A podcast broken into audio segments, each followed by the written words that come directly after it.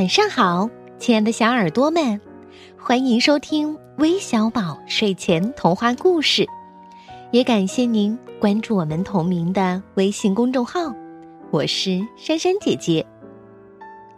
每天我们都能收到来自全国各地的小听众给我们发来的故事投稿，听到他们用稚嫩的声音讲的故事，我们就特别的开心。因为你们和珊珊姐姐、橘子姐姐一样，都非常热爱故事，非常喜欢讲故事，喜欢把这份快乐和更多的小朋友一起分享。所以，只要你们勇于把故事发给我们，我们就一定会为你们播放出来。那今天的小主播呢，是来自上海的于梦琪，他要给我们讲个什么故事呢？你们听完就知道了。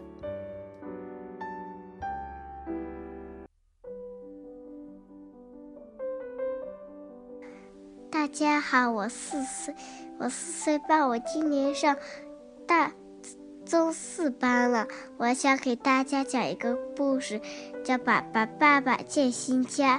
我想给你们介绍一下《爸爸爸爸爸爸爸爸》里面有。多少呢？爸爸、爸爸、爸爸妈妈、爸爸布拉宝、爸爸利宝、爸爸贝尔、爸爸猪、爸爸布莱特、爸爸宝、爸爸拉拉。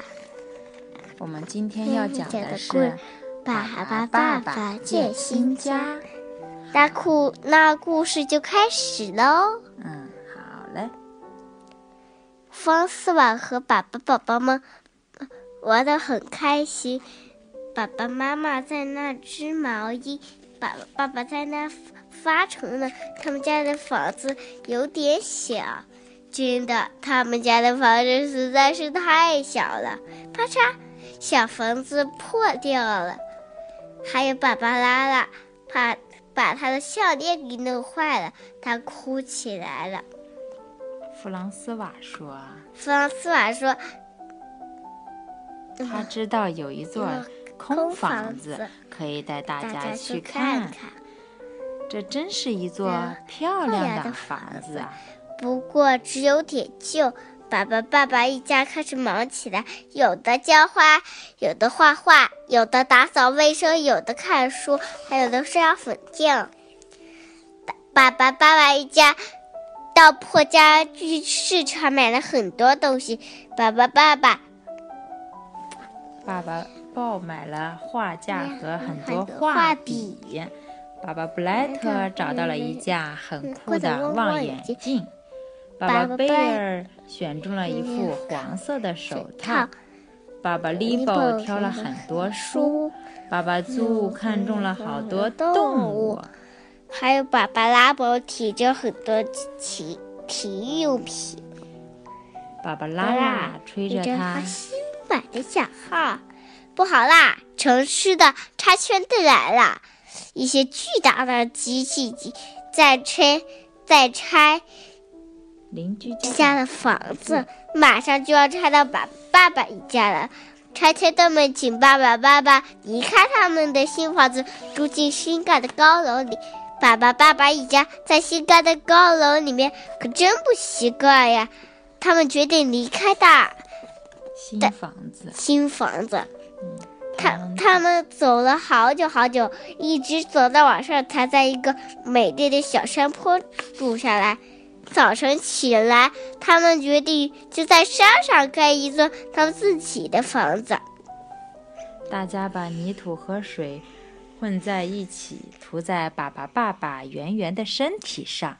等泥土干了，房子就造成了。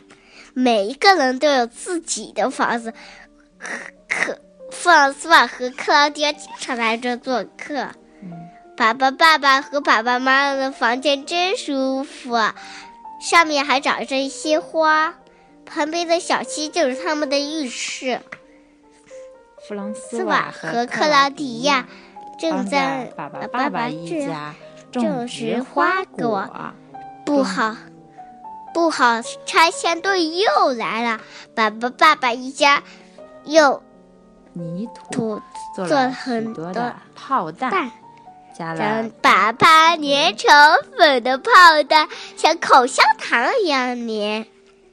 机器和爸爸爸爸一起开战了，机炮弹一下就把机器们张开的爪子给粘住了，他们再也没办法拆爸爸爸爸家的新房子了。拆天队走了，爸爸爸爸一家。在山上又唱又跳，庆祝他们的胜利。夜深了，爸爸妈妈一家睡得好香好甜。今天的故事就讲到这吧，晚安。